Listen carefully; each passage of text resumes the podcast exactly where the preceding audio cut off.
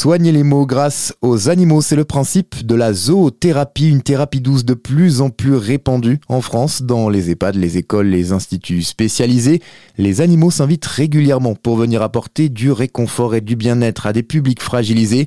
En Mayenne, près de Laval, c'est au Bourgneuf-la-Forêt que Laura a décidé de lancer son activité il y a un peu plus d'un an. Elle a ouvert son propre centre de zoothérapie, une ferme où elle accueille différents types de publics, souvent âgés ou handicapés. Aider les autres grâce aux animaux, un projet qui tenait à cœur à cette ancienne éducatrice. Moi, de métier, donc j'ai un DE de coordinatrice socio-éducative et c'est vrai que mes derniers postes, euh, j'ai été embauchée en tant qu'éducatrice ou monitrice éducatrice, euh, beaucoup dans le monde du handicap.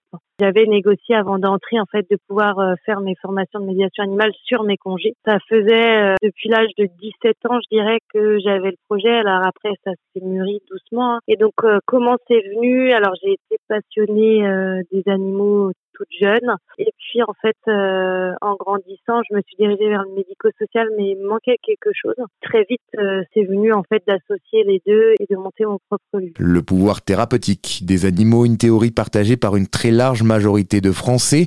Selon un sondage relayé par la Fondation 30 millions d'amis, 96% des Français sont convaincus des bienfaits de la zoothérapie.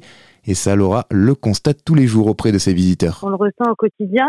Alors après, euh, il y a des personnes où c'est beaucoup plus lent.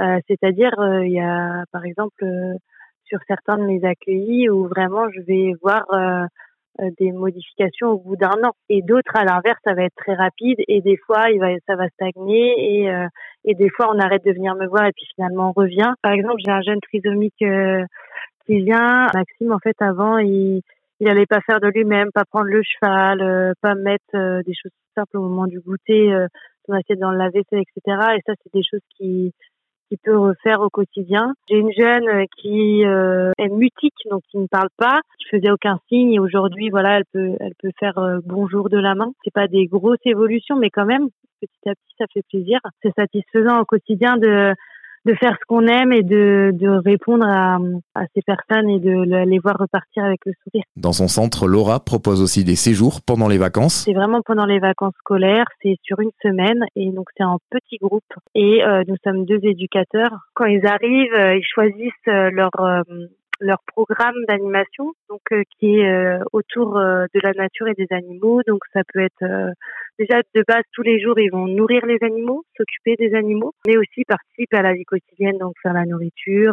donc par exemple en allant ramasser des pêches dans le jardin, on va faire une tarte aux pêches. Enfin, voilà, ils s'inscrivent vraiment dans les activités de la vie quotidienne. Mais à côté, ils peuvent aussi choisir des animations, comme par exemple euh, aller pêcher, aller faire du canirando, aller faire euh, du pain dans le four à pain. Enfin voilà, c'est très varié. Vraiment, le but c'est que ça leur apporte du répit, du bien-être. Euh, voilà. Un métier passion qu'elle n'échangerait pour rien au monde? Pourtant, Laura garde une vision très lucide sur son activité. Comme souvent dans les métiers passion, vivre de la zoothérapie reste très compliqué.